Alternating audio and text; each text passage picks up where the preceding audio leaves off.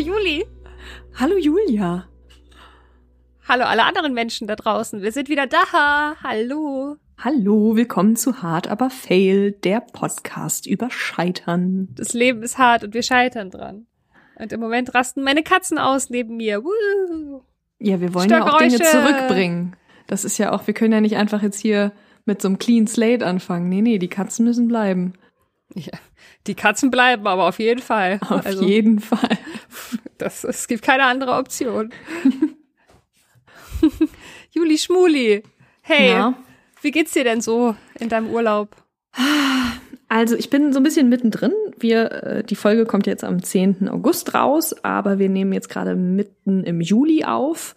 Ich habe noch keinen Urlaub gemacht. Ich sehe in ein gebräuntes Gesicht von Julia Kemp. Die war schon im Urlaub. Mhm. Ich habe es noch äh, vor mir. Ich bin auch ein bisschen angeschlappt, aber das wird. Und gerade merke ich so die die Corona-Auswirkungen. Irgendwie war es ganz komisch, ne? Ich weiß nicht, wie es dir ging, aber so in den letzten Wochen hat sich so viel normalisiert. Und ich dachte kurz so, ja, ja, läuft ja vieles wieder. Und jetzt merke ich erst erstens, wie viel auch ehrlich gesagt noch gar nicht läuft. Und ähm, in meinem näheren Umfeld hat jetzt jemand seinen Job verloren, beziehungsweise wurde gekündigt. Und jetzt merke ich so mit dieser großen Schwere, dass das ja, dass Corona einfach jetzt teilweise ja so verzögerte Auswirkungen hat. Ähm, und glaube mittlerweile auch, dass viele Theater, viele Kinos, viele Bands, viele Clubs echt eventuell nicht überstehen, äh, die Zeit nicht überstehen. Und ähm, das ja, da hatte ich mir jetzt echt ein paar Wochen keine Gedanken drüber gemacht und jetzt trifft es nochmal so mit aller Härte diese, diese Realität ein, dass das, dass der Scheiß einfach echt nicht vorbei ist, nur weil ich wieder ähm, Freunde treffen kann. Ja, ich habe gestern mit einer Freundin geredet, äh, die bei Lufthansa arbeitet. Mhm. Und äh, es gibt halt einfach ein paar Berufe, die tatsächlich kaum oder gar nicht beeinträchtigt sind, außer dass die Leute vielleicht ins Homeoffice mussten. Und das sind, glaube ich, gar nicht so wenig Berufe. Also es gibt ja ganz viele Dinge, die einfach wirklich weiterlaufen können. Also duschen muss man immer noch, deswegen braucht man auch immer noch Duschgel und so. Also ähm, weißt du, also es oder also oder die Duschgelproduktion so. läuft. Ja, ja, also es gibt halt ganz viele Dinge, die man ja einfach immer braucht. Und ähm, ich denke ja auch, dass man Kunst immer braucht, aber das sehen vielleicht nicht alle Menschen so. Ähm, und für mich ist das auch schon ganz doll spürbar geworden. Also meine Dinge, die alle abgesagt wurden. Ähm, ich mache mir ganz grundsätzlich Gedanken darüber, ob ich diesen Beruf noch weitermachen kann. Und da bin ich sicherlich nicht die Einzige. Und ähm, vielleicht liegt es auch an dem heutigen Tag oder so, aber ich ist, ähm, ich weiß nicht, ob das noch, ob ich das noch lange so weitermache, wirklich nicht. Und ähm, das macht mir auch Angst. Ja, klar. Weil ich nicht weiß, was man stattdessen macht. Ich meine, okay, wir werden voll super reich mit diesem Podcast, ist ja klar. Wir äh, werden super erfolgreich und, äh, und alles safe so. Aber falls äh, die, die minimale Chance besteht, dass das nicht funktioniert, muss ich mir dann halt irgendwas anderes ausdenken. Naja, ich halte euch auf dem Laufenden. Ich habe ähm, auch, ich habe eine Freundin, die, ähm, die zum Beispiel ihren Freund in äh, Kolumbien auch gerade einfach überhaupt nicht weiß, wann sie den wiedersehen kann. Ne? Oh, die hatten schon so zwei Treffen eigentlich geplant jetzt in der Corona-Zeit. Und auch da, weil das eben nicht in meiner Lebensrealität ist, hatte ich das echt ein bisschen ausgeblendet. Dass aber ja wirklich diese Fernreisen, die jetzt nicht, ähm, also wenn du nicht nach Mallorca fliegst oder so, sondern halt irgendwie ein bisschen weiter willst, dass das halt einfach noch nicht geht. Ja. Ja, das ist also super motivierend hier ja. mit meiner Realisierung, dass äh, Corona noch nicht zu Ende ist. Ähm, ja, mhm. ansonsten ähm, gibt's äh, ja darf ich allerdings äh, und da finde ich schon sehr gespannt, ähm, darf ich äh, Anfang August Ach so, das ist noch vor, bevor die Folge rauskommt. Naja, egal. Also auf jeden Fall darf ich, werde ich, wenn diese Folge rauskommt, einmal Freilufttheater gespielt haben werden. Mit meiner Gruppe gehabt, gehabt. gehabt haben, mit meiner Gruppe mit der steifen Brise ähm, im, im Volkspark uh. äh, und äh, hier in Hamburg und ähm, da bin ich, ich komm vorbei. Ich glaube, man muss sich anmelden. Das muss ich, ich muss dir das nochmal erzählen. Ähm, Ah, okay. Es ist schon ein bisschen natürlich irgendwie super restriktiv und limitiert und so, aber voll schön. So ein bisschen was, also bei aller Negativität bewegt es sich doch und ja, und ansonsten freue ich mich auf äh, meinem, auf meinen Urlaub im, im Schloss hinter Rostock. Ich möchte noch einmal dazu was sagen, um das abzuschließen, das Thema, was du davor angestoßen hast. Ich glaube, ja, wie du sagst, die Realität kehrt so langsam zurück. Man darf wieder essen gehen, man darf Freunde treffen, man darf ganz viele Sachen wieder. Und ähm, ganz viele Leute dürfen jetzt auch wieder zur Arbeit gehen, normale müssen nicht mehr Homeoffice machen. Und für viele, viele Leute, auch in meinem Umfeld, ist diese Corona-Realität so ein bisschen vorbei, außer dass sie Mundschutz tragen im Supermarkt und so. Und gerade vor dem Hintergrund dessen, dass das Leben wieder so anläuft und ich jetzt auch sehe, dass alle wieder ihre Berufe so aufnehmen und ich jetzt dann so zu Hause sitze und immer noch warte. Also ich meine, ich mache ja auch Dinge. Ich bin ja hier und ich bin im Buchladen und so, aber oh, ich bin heute richtig Seelenstriptease. aber das macht es so schwer und äh, für alle anderen Leute da draußen, die vielleicht in einer ähnlichen Situation sind, weil sie in Berufen arbeiten, die jetzt auch gerade einfach wenig machen können oder nichts machen können oder so. Liebe an euch, Respekt an euch und äh, ich kann das nachfühlen und ich wünsche euch nur das Beste. Ja, aber jetzt mal um schöne Dinge anzusprechen. Ich war im Urlaub und es war richtig schön. wer uns, wer uns auf Instagram folgt, äh, wer das noch nicht tut, tut das mal. Ähm, der konnte auch äh, Julias Urlaub ein wenig verfolgen. Denn du warst in Slowenien mit einem Bus. Ja, mit einem VW-Bus, den wir gemietet hatten. Und ähm, es war richtig schön. Slowenien ist wunderschön. Da kam uns Corona einmal zugute, weil tatsächlich einfach noch nicht so viele Leute wieder äh, ins Ausland fahren und es relativ leer war. Das war für uns halt ganz schön.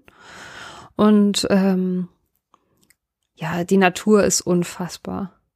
Man ist irgendwie auch den ganzen Tag draußen, wenn man in diesem Bus ist, daher die Bräune. Sie beschränkt sich allerdings hauptsächlich auf Gesicht und Arme. Also ähm, man kann da ganz toll raften und Kajak fahren und ich habe Ziplining gemacht. Ja, ja, ja, ja. Und hast du das gemacht, was du dir vorgenommen hattest? Ja, nicht Du nur bist- das. Du bist die Skisprungrampe. Die, Skif die größte Skiflugschanze der Welt in Planica bin ich an der Zipline runter. Und, Und ja, war mega. Man muss dazu sagen, dass ich davor, in einem Ort, wo wir davor waren, ein paar Tage vorher, habe ich dieses, dasselbe, also Ziplining heißt das, schon mal gemacht. Äh, allerdings nicht auf einer Schanze, sondern so zwischen zwei Berggipfeln. das waren fünf äh, Lines, also die längste war, glaube ich, 800 Meter, die kürzeste 500 Meter. Und da habe ich das Prinzip schon mal ausprobiert, nur noch viel höher als auf der Schanze, weil unter uns war praktisch nur das Tal. Und wir waren oben auf dem Berg. Und äh, das war sehr aufregend. Ich hatte richtig Schiss. Aber nachdem man die erste Line dann gefahren war, hatte ich ein riesen Grinsen auf dem Gesicht und richtig viel Spaß. Und nach und nach hat man sich so ein bisschen entspannt. Und als ich dann oben auf der Skiflugschanze war, ein paar Tage später, und ich ja das jetzt praktisch schon gemacht hatte, nur in einer Umgebung, wo es irgendwie noch höher und ne, weniger Boden unter mir war und so.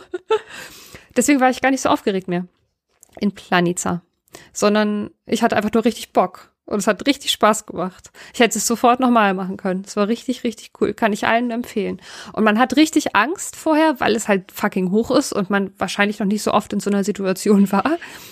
Aber es kann halt, also man setzt sich halt eigentlich nur so rein. Also man hängt an so einem Karabiner und an so einem Laufrad, wie heißt das, Kugellager-Ding, so, das auf diesem Seil läuft. Und, äh, und man muss eigentlich halt nicht so richtig was machen. Man sitzt halt einfach und freut sich und fährt da runter. Und äh, das finde ich immer total entspannt, weißt du, weil ich kann nichts richtig falsch machen. Ich kann halt einfach nur so, ich bin halt ausgesetzt. Das finde ich ganz gut, weil wenn ich jetzt selbst so Sachen machen müsste, so Kajak fahren oder so, da würde ich mich dauernd im Kreis drehen oder ich würde bestimmt irgendwie untergehen, weil ich irgendwas falsch mache und da kann ich aber gar nichts falsch machen. Und deswegen glaube ich, dass das ganz viele Leute machen könnten und da richtig viel Spaß dran hätten. Und wir waren auf einem Campingplatz. Also wir waren manchmal nicht auf dem Campingplatz, sondern waren rebellisch und haben woanders geschlafen, aber einmal waren mhm. wir auf dem mhm. Campingplatz und da gab es vier Babykatzen. Und die, man konnte die ganze Zeit mit denen spielen. Ich, hab, oh. ich war immer nur am Wasser, am, am Fluss oder bei den Babykatzen. So also Leute, ja, also okay, Slowenien. Ich, mhm. Slowenien ist der Shit. Natur und Babykatzen. das ist so der Slogan fürs Land. Ne? Ja.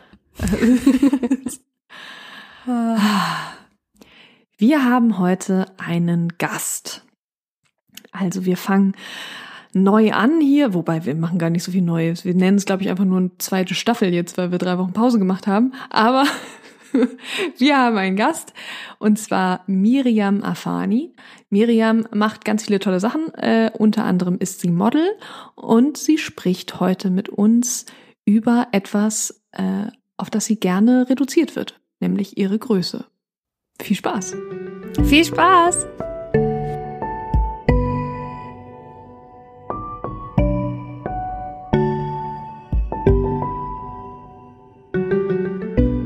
Haben heute zu Gast Miriam Afani. Hallo Miriam. Hallo ihr beiden. Hallo Miriam, wie schön, dass du da bist. Ja, vielen Dank für die Einladung. Ich freue mich sehr.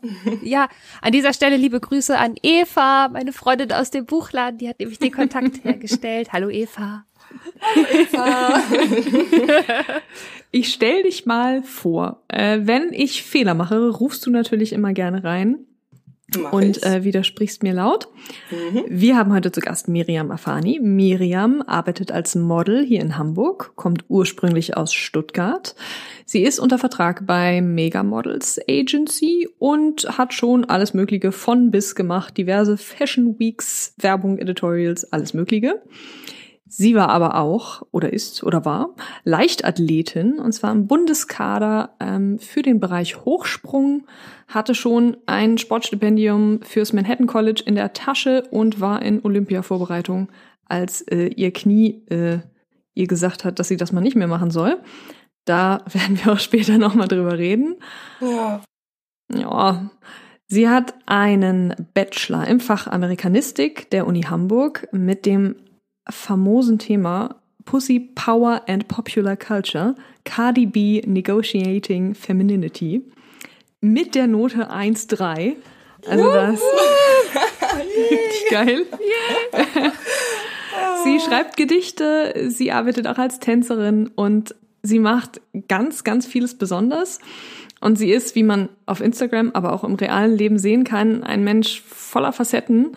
Aber es gibt etwas, worauf Miriam äh, regelmäßig reduziert wird, nämlich ihre Größe.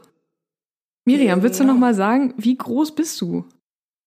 Ja, ähm, um ehrlich zu sein, das klingt jetzt vielleicht komisch, ich weiß es manchmal selber nicht mehr genau. Ähm, ich habe mich vor drei, vier Jahren das letzte Mal beim Hausarzt äh, messen lassen. Da kam 1,92,4 raus, aber ich wurde vor, I don't know, sechs, sieben Jahren auch mal mit 1,95 gemessen. Aber die Bandscheiben, die äh, schrumpfen ja im Laufe des Tages. Also sagen wir mal, morgens bin ich 1,95 und dann gegen Abend 1,92,4.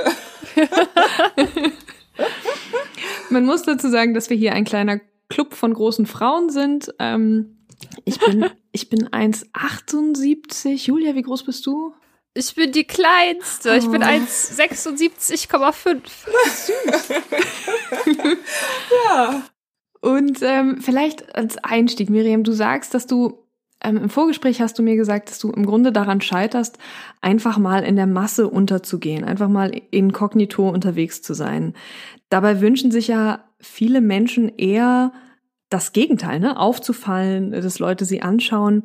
Ähm, kannst du mal beschreiben, was du damit meinst?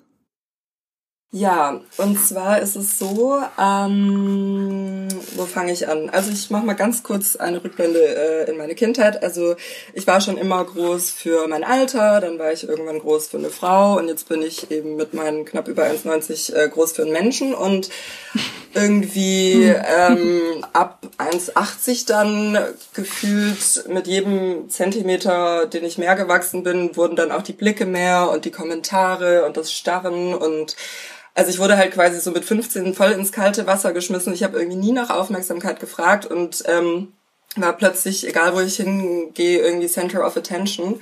Und in die Rolle bin ich jetzt inzwischen reingewachsen. Ähm, aber auch ich habe eben Tage, an denen ich mich irgendwie nicht so gut fühle und einfach gerne eben inkognito mal kurz einkaufen gehen will oder einfach irgendwie in der Masse abtauchen. Aber das ist meistens schwierig. Es sei denn, ich trage irgendwie Cappy, Sonnenbrille, Kapuze und Kopfhörer. Dann äh, schirme ich mich quasi ab und bekomme das nicht so mit. So inzwischen habe ich da auch irgendwie einen Tunnelblick, so Freundinnen, die mit mir dann das erste Mal unterwegs sind, die sehen das irgendwie noch mal viel mehr als ich, dieses angestarrt werden, weil ja, also ich glaube, es ist auch gesünder, wenn ich da irgendwann einfach so gewisse Scheuklappen entwickle, weil das hat mich als junges Mädchen schon sehr belastet. Kannst du beschreiben, was dir dann passiert oder was so eine, was Reaktionen sind, die du bekommst? Ähm, also es ist häufig so, eigentlich fast täglich, dass ich, wenn ich rausgehe, eben dieses Anstarren und aber was mehrmals die Woche ist passiert, dass, äh, genau, was mehrmals die Woche passiert ist, dass fremde Leute irgendwie aus dem Nichts äh, fragen, wie groß ich bin oder einfach mich dran erinnern, dass ich sehr groß bin und warum ich groß bin und ob ich ein Mann oder ob ich eine Frau bin und ob ich Basketballerin oder Model oder Volleyballspielerin bin. Also das ist äh, ja eine Palette an ähm, Fragen oder auch so, wenn eine Tür mal, also ich passe eigentlich durch alle Türen, aber wenn es irgendwie eine Tür ist, durch die ich mal nicht passe, dann auch meinen die Leute dann auch mich dran zu erinnern, dass ich äh, den Kopf einziehen muss. Dann sage ich jedes Mal ganz trotzig, ja danke, ich habe ein recht gutes Körpergefühl. ähm, aber also Diskretion, haben, davon haben viele Menschen noch nichts gehört. Mhm. Du mhm. hast am, am äh, Telefon im Vorgespräch gesagt, dass dir das auch schon mal passiert ist, dass dich Leute heimlich fotografiert haben? Genau, das war irgendwie so, das kann ich irgendwie in einer Hand abzählen, dass sich einfach äh, Menschen ungefragt äh, neben mich gestellt haben und dachten, ich merk's nicht und dann einfach ein Foto gemacht haben, oh. weil ja der Größenunterschied ach so witzig ist und Alter. Ich habe es in den meisten Fällen gemerkt und dann auch darauf bestanden, dass das Foto gelöscht wird, weil also da also es ist einfach ja sowas von Takt und respektlos. Ja. Wie haben die dann reagiert, die Leute, als du sie damit konfrontiert hast? Also die meisten haben es dann versucht zu leugnen. Ich meine, im öffentlichen Raum, klar kann es auch sein, dass die dann irgendwie, keine Ahnung, was hinter mir fotografieren wollten. Aber in der Regel habe ich das schon meistens gemerkt und die Menschen dann auch wirklich in flagranti erwischt, so dass da gar nicht mehr so viel Platz war, das zu leugnen. Und habe mich halt geärgert und dann haben die sich schon auch hoffentlich ein bisschen geschämt und hm. äh, das Bild gelöscht und dann war es das. Ich finde es voll die krasse, also voll der krasse Eingriff in deine also deine Privatsphäre. Total. Ja, also dieses ungefragte Fotografieren, wie gesagt, das war jetzt, glaube ich, nicht öfter als fünfmal, aber es passiert mir auch regelmäßig, dass Leute halt eben meine Größe faszinierend oder toll oder schön finden und mich dann einfach, also mich dann fragen, ob sie ein Foto mit mir machen dürfen und je nach Laune mache ich dann manchmal mit und manchmal sage ich, nee, danke, heute nicht. Ja, das hört sich wirklich eigentlich an wie das Leben von Angelina Jolie oder so. Und also um da nochmal den Bogen zu schließen zu heutzutage will ja jeder auffallen, ähm, ist es bei mir so, das habe ich mir auch schon so, so oft gedacht, also ähm, so ich habe dann halt manchmal auch gerne noch einen extravaganten Style irgendwie und mach, wenn ich noch meinen Afro aufmache, dann ist oft noch mehr Wow-Effekt und so, da denke ich mir auch so inzwischen so, ja, es ist irgendwie an den Tagen, an denen ich mich gut fühle und gesehen werden möchte, ein Geschenk, weil ich muss mir nicht irgendwie, keine Ahnung, die fancysten Markenklamotten oder I don't know was äh, besorgen, sondern ich wurde quasi schon äh, großartig geboren. Oh yeah. ja, genau. Ja, aber ich glaube, dass, also ich glaube, ich höre da ja so raus, so wie du sagst, dass du dich nicht über eine positive Aufmerksamkeit beschwerst, sondern einfach, dass du dass du nie die Chance hast, ähm, ja, mal so durchzuflutschen, mal eben unauffällig, ähm, ja, so wie du sagst, Brötchen holen zu gehen, sondern dass es, dass du immer im Grunde damit rechnest, dass es Kommentare gibt, also immer kommentiert zu werden. Und ähm, genau. das stelle ich mir einfach äh, super stressig vor. Es ist auch anstrengend. Also ich habe äh, quasi so jeden Tag mein Kontingent an äh, Sprüche oder Fragen, die ich mir anhören kann und dann entweder nicken und lächeln oder irgendwie was Freundliches dazu sagen, aber ab einem gewissen Punkt, da äh, haue ich dann auch irgendwie meine Konter raus, weil ich mir so denke, nee Leute, also gerade im Nachtleben auch, wenn dann irgendwie die Leute mhm. noch enthemmter sind, Und so, da habe ich auch, da kriege ich dann auch mal einen witzigen Anmachspruch, wie ein Typ, der mal meinte, also mein Orthopäde würde es äh, sehr herzlich begrüßen, wenn wir ein Paar werden würden, weil das würde meiner äh, Rückenhaltung zugutekommen, weil der musste halt zu mir hochschauen. und sowas finde ich dann schon wieder lustig und kreativ. aber geil, ja. Ja, aber manchmal denke ich mir halt so, ja, da kommt dann jemand um die Ecke und sagt, boah, bist du groß? Dann sage ich auch manchmal so, ja, danke für die Erinnerung. Ich äh, stecke schon ein bisschen länger in dem Körper.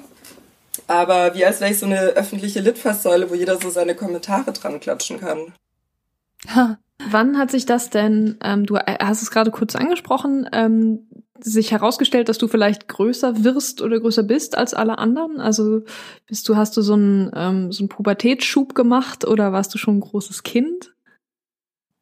Ähm, also ich kam mit äh, 52 Zentimetern Körpergröße auf die Welt, also gar nicht mal so überdurchschnittlich groß, glaube ich. Ähm, genau. Wie geil, dass du das weißt. Ja.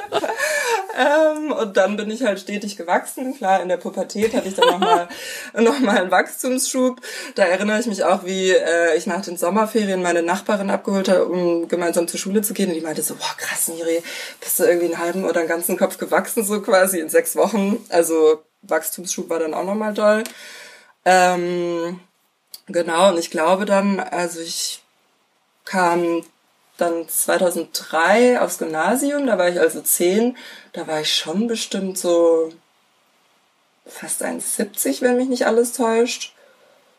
Und genau dann so mit 19 ungefähr war ich ausgewachsen. Ähm, also ich war neulich auch jetzt beim Arzt ähm, wegen einer ganz anderen Geschichte. Ähm, und er hat mich dann tatsächlich gefragt, weil er hat auch meine Hände angeguckt, ähm, ob ich dann das Marfan-Syndrom hätte. Und dann meinte ich so, bitte, was habe ich? Und er so, ach nee, wenn Sie das hätten, dann wüssten Sie es.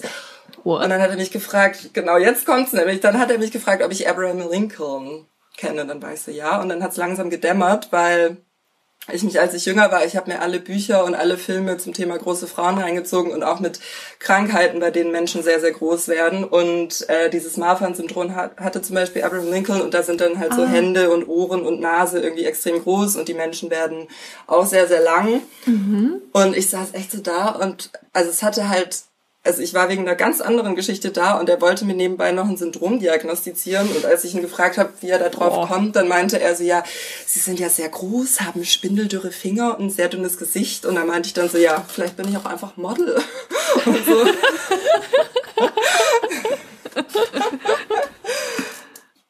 ja. Ist es bei dir also eine ein äh, Phänomen, was mir öfter begegnet ist als große, aber jetzt nicht unfassbar große Frau, aber ähm, ist, dass ich immer als viel älter eingeschätzt wurde, schon von ganz, ganz früher so Jugendlichkeit an. Also ich, ich war, wurde immer zum illegalen Alkohol kaufen geschickt und so. ja, das war bei mir auch der Fall. Ähm, ja, genau. Also ich glaube, ich war so 14, 15. Äh, da wurde ich das erste Mal gesiezt und war so, okay. Und ähm, ja, so bis vor, jetzt bin ich 26, ja, so bis vor einem Jahr wurde ich immer älter geschätzt, ähm, aber die Leute haben halt bei mir dann immer nur gesehen, okay, groß ist gleich erwachsen. Niemand hat mir irgendwie richtig in die Augen geguckt und gesehen, mm. dass ich eigentlich noch ein äh, junges Mädchen bin. Aber ja, die Vorteile habe ich genutzt, also zum Beispiel Freunden Dinge organisiert, an die sie nicht rankamen. und ähm, ja, meine Größe hat dann auch äh, zu meinem Erfolg als Hochspringerin beigetragen. Ja, wie, wann hast du denn damit angefangen? Ähm, tatsächlich wurde ich, als ich in der vierten Klasse war, gescoutet. Da kam irgendwie so ähm, ah. im Rahmen eines Talentsichtungslehrgangs dann meine zukünftige Vereinstrainerin in die Schule und dann haben wir im Sportunterricht so ein paar Lauf- und Sprungtests gemacht und dann wurde ich eingeladen ähm, zu einem Probetraining bei den Stuttgarter Kickers. Äh, für die bin ich dann auch in der Leichtathletik-Abteilung gestartet. Und anfangs habe ich halt alles gemacht, so von Kugelstoßen über Sprint und Sprung. Und dann hat sich eben rauskristallisiert, dass ich sehr schnell bin und eine äh, große, also starke Sprungkraft habe. Ähm, und dann kam ich irgendwann in den baden-württembergischen Landeskader. Da war ich, glaube ich, gerade ja so ungefähr 15 habe eben bei den baden-württembergischen Meisterschaften meistens irgendwie so ein Treppenplätzchen gehabt und hm. dann war ich irgendwann im deutschen Bundeskader Krasser ähm, Scheiß, ey. Ja, das war echt eine sehr aufregende Zeit ähm, und auch eine sehr wichtige Zeit, weil durch den Sport hat meine Größe quasi das erste Mal Sinn gemacht und ähm, durch die, dadurch, dass ich jedes Wochenende in ganz Deutschland irgendwie Wettkämpfe hatte und auch zum Teil internationale, habe ich eben auch andere große Mädchen kennengelernt und wusste mhm. eben, ich bin nicht die größte Frau der Welt. so, ähm, genau. Und ja, ich erinnere mich noch, das war ein, also ich erinnere mich, als wäre es gestern gewesen, ein Training, da habe ich irgendwie so eine äh, Kraftstabilisationsübung gemacht, die ich immer so anstrengend fand. Und da habe ich dann jedes Mal, als ich die machen musste, gesagt, ich kann nicht, ich kann nicht. Und dann habe ich aber bewusst gesagt, nee, ich streiche jetzt mal die Worte, ich kann nicht aus meinem Vokabular. Zack, boom, habe ich irgendwie innerhalb von wenigen Monaten meine Bestleistung auf, also von 1,60 auf 1,70 äh, gesteigert. Und ähm, genau, im Endeffekt war ich dann mit 1,82 persönliche Bestleistung auch unter den Top 20 europaweit. Wow. ja, genau. Und wie cool, und dass dir ja auch wirklich dann deine Größe von diesem sportlichen Umfeld ja auch plötzlich ganz, ganz positiv bewertet wurde, weil die ja genau. für den Hochsprung einfach super hilfreich ist. Eben, also alle erfolgreichen, also die weltbesten Hochspringerinnen, die sind alle irgendwie zwischen 1,80 und 1,95. Da ist es quasi ganz normal.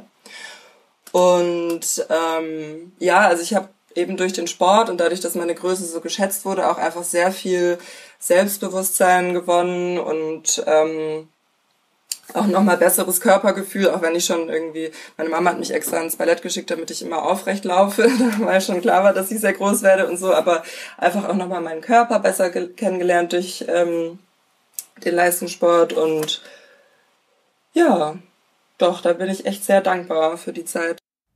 Und dann kam diese Knieverletzung und dann konntest du das nicht mehr weitermachen, richtig? Kannst du, äh, kannst du darüber reden, wie das passiert ist? Ähm, es war so, dass ich einmal in einem Techniktraining ganz ungünstig abgesprungen bin und ähm, ab da war es dann halt so, dass ich irgendwie beim Springen öfter Schmerzen im Knie hatte und ähm, ja, irgendwie habe ich dann so eine Gewebeentzündung da entwickelt und mein äh, Meniskus war auch leicht angerissen und da bin ich irgendwie ein Jahr lang von Orthopäde zu Physio zu Osteopath gerannt und ähm, hatte dann auch einen OP-Termin Anfang 2013 und die Ärzte meinten halt, naja, Frau Afani, wenn Sie den Leistungssport weitermachen wollen, ist eine OP ratsam. Ansonsten wird die Verletzung früher oder später von alleine weggehen. Und ich war halt da an einem Punkt, ähm, dass ich gemerkt habe, okay, ich habe jetzt äh, irgendwie ein bisschen die Freude am Sport verloren, weil A, habe ich meistens Schmerzen gehabt, B, dieser mhm. Leistungsdruck durch den deutschen Bundeskader, da wurde ich dann irgendwann so ein bisschen verbissen und habe eben so die Freude am Sport gar nicht mehr wirklich gehabt, sondern immer nur, okay, ich muss nächstes Jahr so und so hochspringen, damit ich nochmal in den Kader komme. Und dann mhm. habe ich halt gemerkt, dass das Kapitel jetzt, äh, glaube ich, vorbei ist und habe dann die OP abgesagt und hatte dann auch das erste Mal nach äh, drei, vier Jahren erstmal wieder Raum für ein soziales Leben, weil also mhm. ich habe halt, bin in die Schule, Hausaufgaben, Training und am Wochenende Wettkämpfe. Also mit Party oder Freunden äh, war echt eher wenig. Oh, das finde ich eigentlich, also wenn man nur die Information hat, auf was von einem krassen Level du bist, äh, äh, gewesen bist und dann ist das mit dem Knie passiert und Olympia ging dann nicht, dann denkt man so, oh, oh Gott, voll die heftige Story. Und jetzt, wenn du aber so erzählst, dass das ja deine Entscheidung letztendlich war zu sagen, ich trete jetzt hier raus, finde ich das total bestärkend und cool, weil das ist deine Wahl gewesen und du hast danach ja richtig geile Sachen gemacht, ne? Also, Eben. Doch, doch. Also so jetzt, wenn wir nochmal drüber sprechen, dann merke ich schon, dass es irgendwie ähm, schon auch so ein kleiner Stich ins Herz ist, weil ich eben irgendwie halt aus den USA Sportstipendienangebote bekommen habe und es hätte sich ja auch bei Amerikanistik angeboten, zum Beispiel am Manhattan College in New York zu studieren. Ähm, aber nee, also der Körper, wenn der irgendwie nicht die Schonung oder weiß ich nicht, was kriegt, die er braucht, dann setzt er halt Grenzen und bei mir war halt das Knie so, nee, Miri, bis hier und nicht weiter. Und ähm, für meine Trainerin war das übrigens äh, Nettie, danke für dein Coach-Dasein und äh, große Schwester und Lebensmentorin und Freundin. Also meine Trainerin, die ist auf jeden Fall ein sehr wichtiger Teil auch meiner Entwicklung gewesen. Und ähm, das war dann halt auch für sie irgendwie sehr schade, dass quasi Projekt in Anführungszeichen Miri dann ähm, früher als gedacht endete, weil ich halt wirklich eventuell in Rio de Janeiro 2016 äh, als Olympia Hochspringerin gestartet wäre und boah, jetzt kriege ich auch Gänsehaut.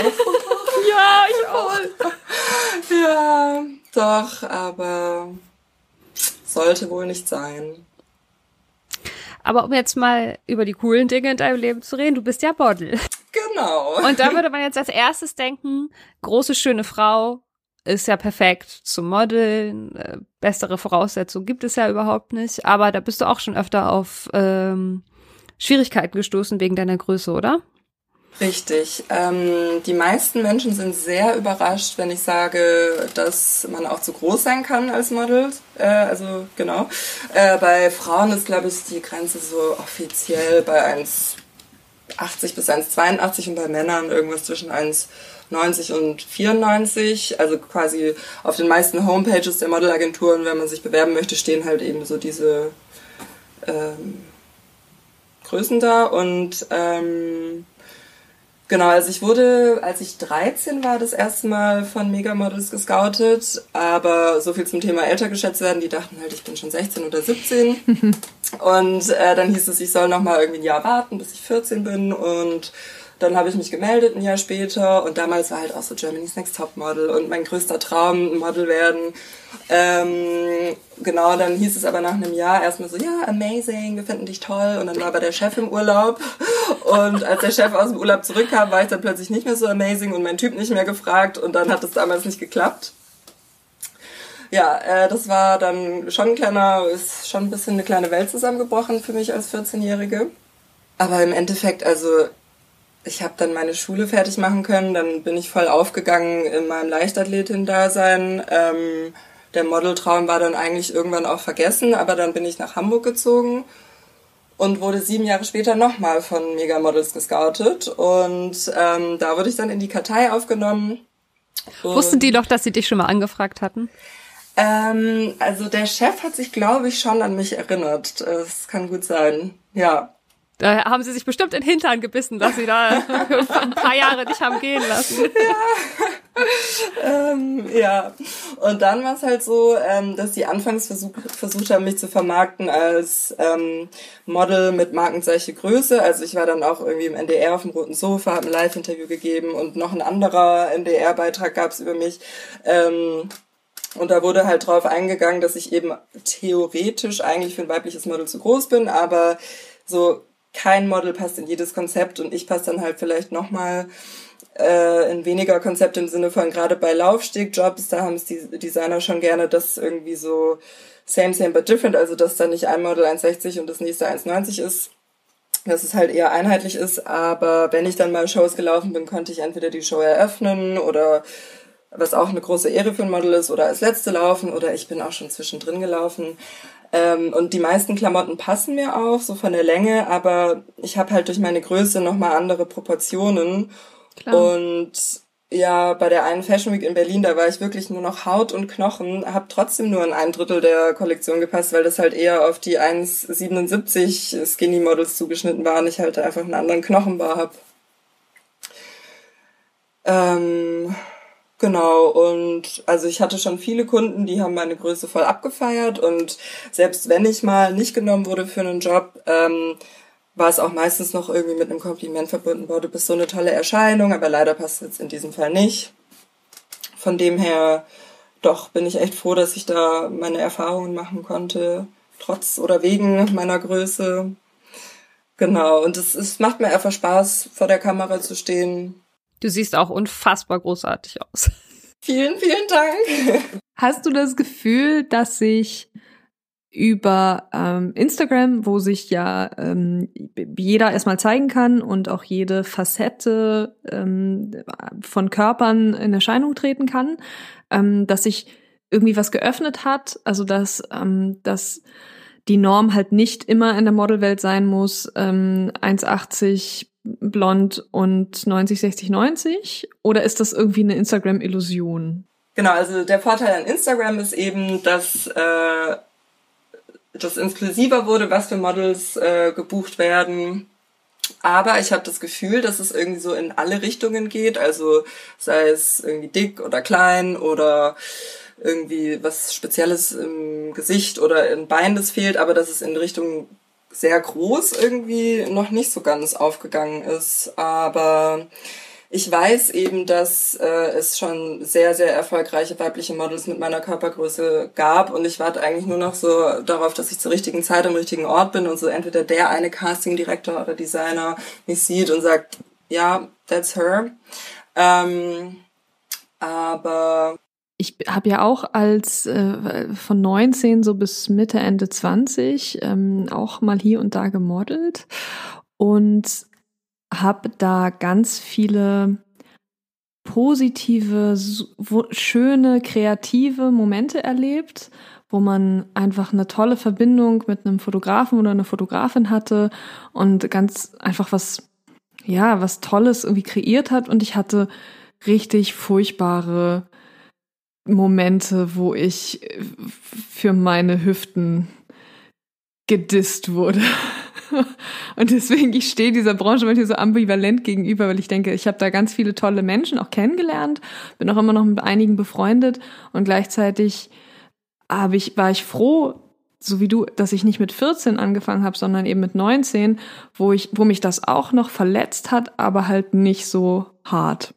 Ja, das kann ich voll nachvollziehen. Also ich bin im Nachhinein auch so froh darüber, dass ich das, also dass es, als ich 14 war, nicht geklappt hat, weil ich dann einfach nochmal, also bis 19 so eine nochmal eine Persönlichkeitsentwicklung durchgemacht habe und wirklich auch dann mit 19 ähm, reingegangen bin in die Branche mit so einem emotionalen Schutzmantel und wusste, okay, äh, ich bin irgendwie lebendes Objekt, also es geht hier um mein Äußeres und ähm, so oft auch gesagt wird, dass irgendwie die Personality bei Models auch irgendwie zählt. Es ist ein Stück weit so, aber du brauchst in der Regel schon auch äh, ein gewisses Standing als Model, bis es dann überhaupt dazu kommt, dass du wieder gebucht wirst, weil es mit dir am Set ja so lustig ist oder so einfach und gut geht. Ist das für dich, ähm, weil du meintest, bei der Fashion Week in Berlin warst du nur noch Haut und Knochen, ist das für dich dann ein Thema, dadurch, dass du größer bist und vielleicht nicht in alle Klamotten passt von der Proportion, dass sie dir extra sagen, du musst dich noch dünner machen oder so? Anfangs war es so und ähm, also als ich in die Kartei aufgenommen wurde von Megamodels, da habe ich dann wirklich drei Monate lang keine Kohlenhydrate und keinen Zucker zu mir genommen und habe dann halt auch zack irgendwie meine zehn Kilo abgenommen, weil ich auch einfach einen guten Stoffwechsel habe. Ja, es ist äh, balla balla, aber ich habe halt durch den Hochsprung auch schon mich davor mit äh, Körpergewicht und Ernährung auseinandergesetzt, weil ich halt auch immer mein Wettkampfgewicht von ein, äh, von 70 Kilo hatte. Also im Hochsprung ist es auch ein Thema, dünn zu sein. Ähm, aber ich habe das dann eine Weile mitgemacht, so dass ich da so richtig strikt äh, drauf geachtet habe. Ähm, aber ich hatte nie eine 90er Hüfte. Also so da habe ich dann halt auch noch meinen West African Booty und eben meinen breiteren Knochenbau und da, also da würde ich, da wäre ich nicht mal mehr Haut und Knochen, sondern würde verschwinden, hätte ich eine 90er Hüfte. Also ich habe das dann bis zu einem Punkt mitgemacht, als es auch irgendwie gut lief und ich sehr, sehr regelmäßig gebucht wurde. Aber als es dann irgendwie zu einer Phase kam, wo ich weniger Jobs hatte, dann dachte ich mir auch so, ja, wozu? Ich esse gerne und ich liebe Schokolade und dann habe ich irgendwann einfach das gegessen, worauf ich Bock hatte, wann ich Bock hatte. Und inzwischen mache ich auch mehr Werbung als so High-Fashion-Geschichten und da ist dann das Gewicht und die Maße, also nicht egal, aber nicht so krass wie eben für einen Laufsteg oder irgendwelche High-Fashion-Geschichten. Du hast auch, ähm, als wir vorher gesprochen haben, gesagt, dass du zum Beispiel mal überlegt hattest, Schauspielerin zu werden, aber dann das Gefühl hattest, das kannst du gar nicht, weil du so groß bist, äh, in Anführungszeichen, und weil äh, männliche Schauspieler so klein sind. Ähm, ja. Hast du schon das Gefühl, dass dir vieles von außen oder vielleicht sogar von dir selbst ausgeredet wurde, weil du das ja gar nicht kannst, so? Definitiv, ja. Ähm, eine Mischung aus beidem. Also von außen äh, eingeredet und dann habe ich irgendwann dran geglaubt und es mir auch selbst eingeredet. Also Stichpunkt äh, Schauspielerin. Mein erster Berufswunsch als junges Mädchen war eben, ich möchte Schauspielerin werden. Dann habe ich irgendwann mal halt die ganzen Hollywood-Schauspieler äh, gegoogelt und dann ist mir aufgefallen, ups, okay, äh, hier Susan Sarandon und Uma Thurman sind mit knapp über 1,80 die größten und äh, die Männer sind, also viele von denen gehen mir irgendwie so bis zur Brust und ähm, dann dachte ich so, nee, Miri, äh, da wirst du wahrscheinlich nie irgendwie ähm, eine Rolle bekommen. Und dann habe ich irgendwie gar nicht erst angefangen, den Traum zu verfolgen. Ähm, genau, oder auch beim Tanzen so. Ähm, Ballett war irgendwie schön und gut, hat mir viel Spaß gemacht. So auf Spitzentanz hatte ich dann eh keine Lust, aber eben für eine Ballerina wäre ich auch definitiv zu groß. Ähm, und so bei anderen Tanzarten da ist es halt auch wieder so ein bisschen wie bei äh, Laufsteg-Shows, so wenn du dann irgendwie, keine Ahnung, Background-Tänzer von irgendeinem Star bist, so die wollen es halt auch gerne irgendwie einheitlich und nicht, dass da irgendwie die eine Tänzerin zwei, drei Köpfe größer ist als die nächste. Man sieht irgendwie, du bewegst dich immer wieder in so einem Spannungsfeld von, du schaffst es ja schon total gut, deine Größe als was Positives, Nützliches zu, zu benutzen. Also für den Sport und als Model und so, als dass du das auch das schöne Erlebnisse hast, dass du auch Komplimente kriegst und so. Und gleichzeitig ist da immer dieses, diese große Einschränkung, die damit verbunden ist, ne? Also es, es gibt irgendwie nicht, es gibt nichts dazwischen so richtig, ne? Es gibt entweder, das kannst du nicht und, oder du bist gerade großartig, weil das so ist. Und ich, also ich finde das so schlimm, dass diese, dieser Fokus auf so einem, auf so einer Norm so groß ist. In, guck mal, wir über was für verschiedene Bereiche wir hier gerade reden, ja? Also Sport, Tanz, Modeling, Schauspiel. Also, ja. also das ist so, also ich wahrscheinlich könntest auch nicht Pilotin werden, weil du zu groß bist oder so. weil du nicht in die Kabine passt oder ich weiß es nicht. Wobei, also männliche Piloten, die sind schon alle meistens über 1,90, habe ich mal in der Studie gelesen ah, okay. und dann, aber hatte ich jetzt eh nicht. muss, okay, gut, du hast bestimmt recht. Ich könnte zum Beispiel nicht Pilotin werden, weil meine Augen so schlecht sind, aber ich hätte es auch nicht gewollt. Ja. Ich hatte es auch noch nicht vor, aber ja, ja, es ist eine große Bandbreite an Bereichen. Ähm, in denen ich mich lange einschränken habe lassen oder auch realistisch, also wirklich eingeschränkt bin. Aber so eben, ich scheiter von jeher dran, irgendwie eine Norm zu entsprechen, was ich inzwischen auch gar nicht mehr möchte. Ähm, und dann habe ich echt vor zwei Jahren gedacht, so, okay, Leute, ähm, ihr sagt mir, ich bin zu groß für ein Model, ihr sagt mir, ich bin zu groß für eine Tänzerin.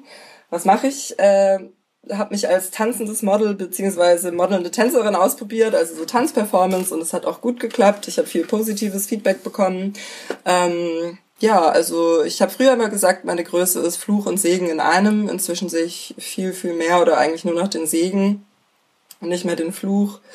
Ähm, ja, Männer haben halt Angst vor mir, weil ich dann auch eine große Klappe habe und irgendwie denen auf den Kopf spucken kann. Aber hey, es gibt ja auch äh, kleinere Männer, die auf große Frauen stehen. Und ja, also alles ja, hat seine Kehrseite, das, ne? Im Grunde das, was, ja, was Julia gerade sagte, voll, also äh, auf der einen Seite finde ich es ganz, ganz inspirierend, wie viel du machst und was du machst und dass du aber auch, also du bist so die Representation, sage ich mal, für, für für die Jüngeren, die nach dir kommen, ne? Die halt ja. das, was du gesucht hast, kannst du für andere sein, ne? Indem, indem du so sichtbar auch bist. Ähm, dass man eben sagen kann, ah, guck mal, ich, oh Gott, ich bin jetzt irgendwie 14 und auch schon äh, über 1,80 und da ist aber jemand, ähm, die, die, die das alles macht, äh, wovon ich vielleicht träume. Da habe ich mein Vorbild. Also ich, ähm, das, das finde ich richtig, richtig cool und ich finde es gleichzeitig mega frustrierend, dass eine Körpergröße was ist, was einen von Berufen und Wünschen und Träumen irgendwie abhalten kann. Das sage ich aus meiner ähm, ja, privilegierten Position heraus, dass ich äh, zwar groß, aber irgendwie ja noch offensichtlich in dem Normbereich von wie groß darf man denn sein, mhm. laut Gesellschaft äh, ja, ja. reinfalle. Aber boah, das ist, ähm, finde ich, finde ich doch immer noch frustrierend, dass es so ist, wie es ist. Ja, sehr. Also ich meine, bei wie vielen Vorsprechen ich gehört habe, ach, sie sind viel größer, als wir dachten. Nee, das geht nicht, dann wollen wir sie nicht. Und du denkst dir halt, okay, aber ich habe euch meine Vita geschickt, da steht Julia Kemp. Blond, Augenfarbe blau, Größe 1,76,5. Ja. Und ihr wolltet mich kennenlernen. Und jetzt bin ich halt viel zu groß. Und also, und Surprise, ich habe auch schon Liebespärchen mit Frauen gespielt, ich habe Liebespärchen mit Männern gespielt, die Männer waren manchmal kleiner, sie waren manchmal größer und komischerweise hat die Liebe immer funktioniert. Hm, Gell? it's a miracle. Wer hätte das gedacht? Wie kann das so sein? Ja, ja. Doch, doch. Also auch da, als ich beim NDR war vor ein paar Jahren, haben sie mich dann auch noch gefragt am Ende, ja, wie ist es denn mit den Männern? Das ist doch bestimmt ganz schwierig. Und dann meinte ich so, nee, also da stehen schon ein paar Schlange und außerdem kommt es auf die geistige Augenhöhe an.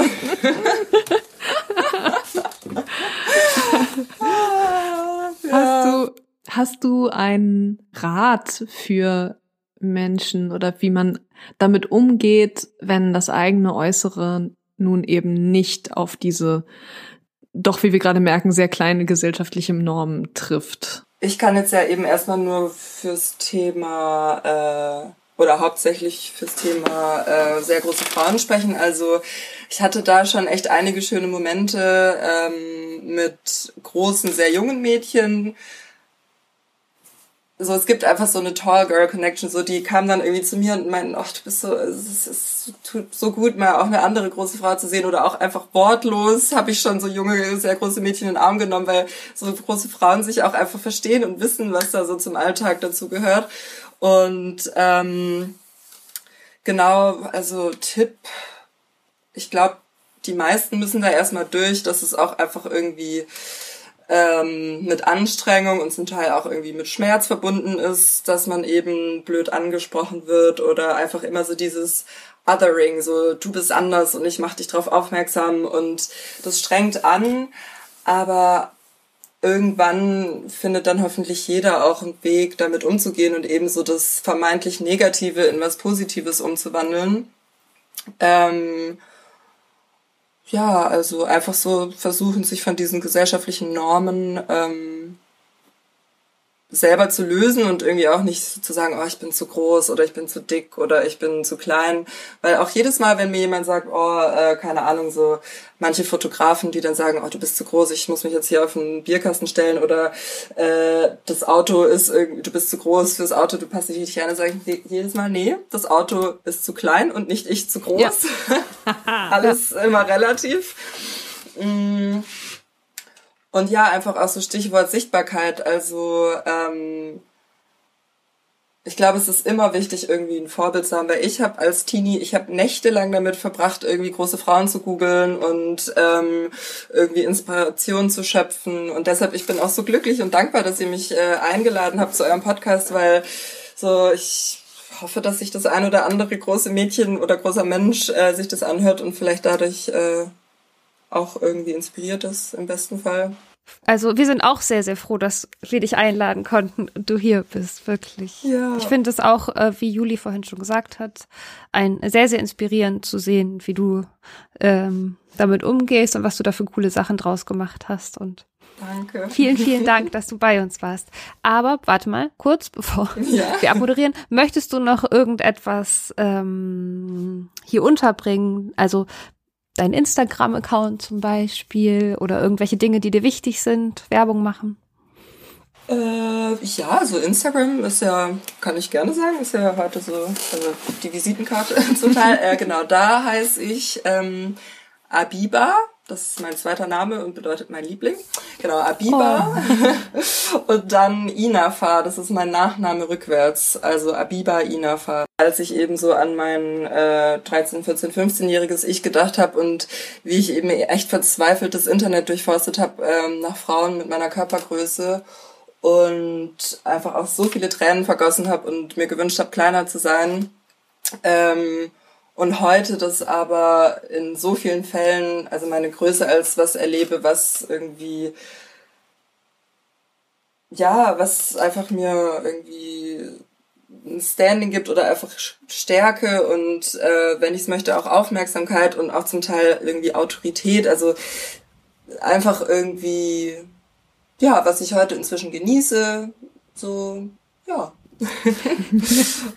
Aber genau eine Sache fällt mir jetzt nämlich noch ein, weil ähm, hart aber fail und äh, irgendwie das ganze Konzept des Scheiterns. Ich habe da mal so einen tollen Artikel gelesen, da ging es um den Leben, Lebenslauf des Scheiterns, dass irgendwie so äh, Menschen in Spitzenpositionen mal eben den Lebenslauf des Scheiterns aufgeschrieben haben und hinter einer erfolgreichen Person, da sehen die meisten ja nicht das Scheitern und es ist aber, es kann ja auch so was Fruchtbares sein, dass man entweder eben sagt, okay, nee, ähm, will ich nicht, kann ich nicht oder eben ist, wie ich schon vorhin sagte, so transformiert und aus irgendwie einem Scheitern dann versucht eben was umzuwandeln in was äh, Fruchtbares. Genau.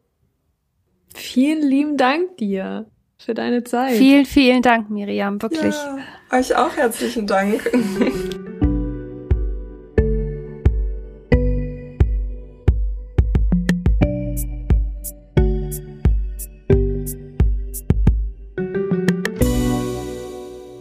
Hallo Leute, da sind wir wieder.